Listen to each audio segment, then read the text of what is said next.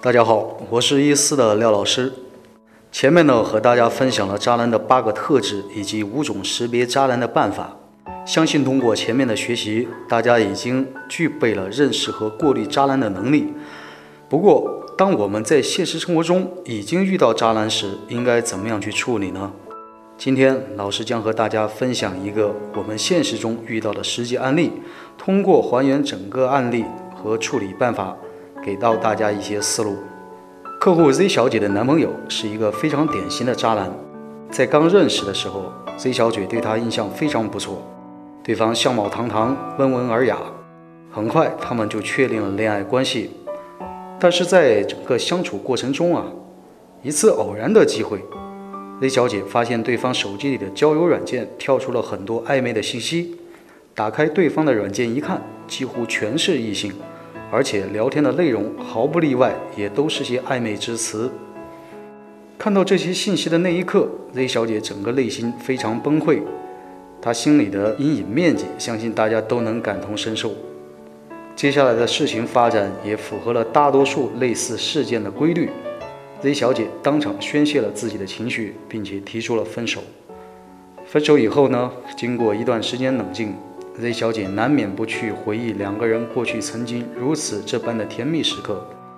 我们通常都说啊，可怜之人必有可恨之处，可恨的人呢也有他的可赞之处吧。所以做了很久的思想斗争后，Z 小姐提出了让对方改正过去的错误行为就可以复合。但是渣男之所以叫渣男，肯定是有着一般男人没有的想法和思想。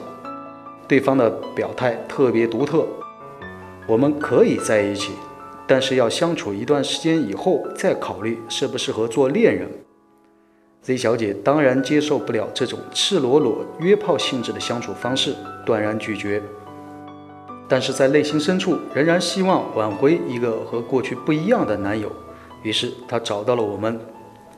经过一段时间的努力后，Z 小姐让自己在对方心目中的形象、气质和感觉越来越好。对方也频繁地发出暧昧的邀请，Z 小姐按照我们的思路，给出了一次次冷漠的拒绝。这样一来，对方就非常疑惑呀。他说：“为什么你想和我和好，却又一次次拒绝我呢？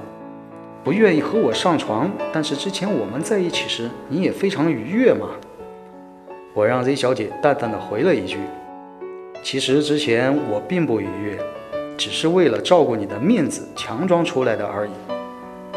这句话彻底激怒了对方的自尊心和面子感。后来，Z 小姐的男友为了重新挽回这段让她感受挫败的感情，还真的就一改过去情感泛滥的作风，选择了重新开始这段感情。这个案例成功之处在于，通过分析对方的性格，我们打击了一个在情场上自我感觉良好和得意的目标。通过这种打击的挫败感，以及 Z 女士自身魅力和价值的提升，让对方重新燃起了征服的欲望。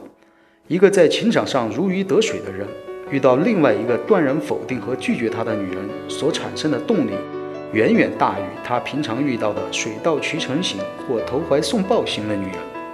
当然，这只是花心渣男这种类别中其中一种特质的目标的解决办法。同样是这种类型的男人，不同的性格特征，我们需要采用不同的具体办法。另外，除了花心渣男，我们还有其他七类渣男，每种渣男也各自有不同的解决办法。希望下次有机会再和大家进行实战案例的分享。谢谢大家。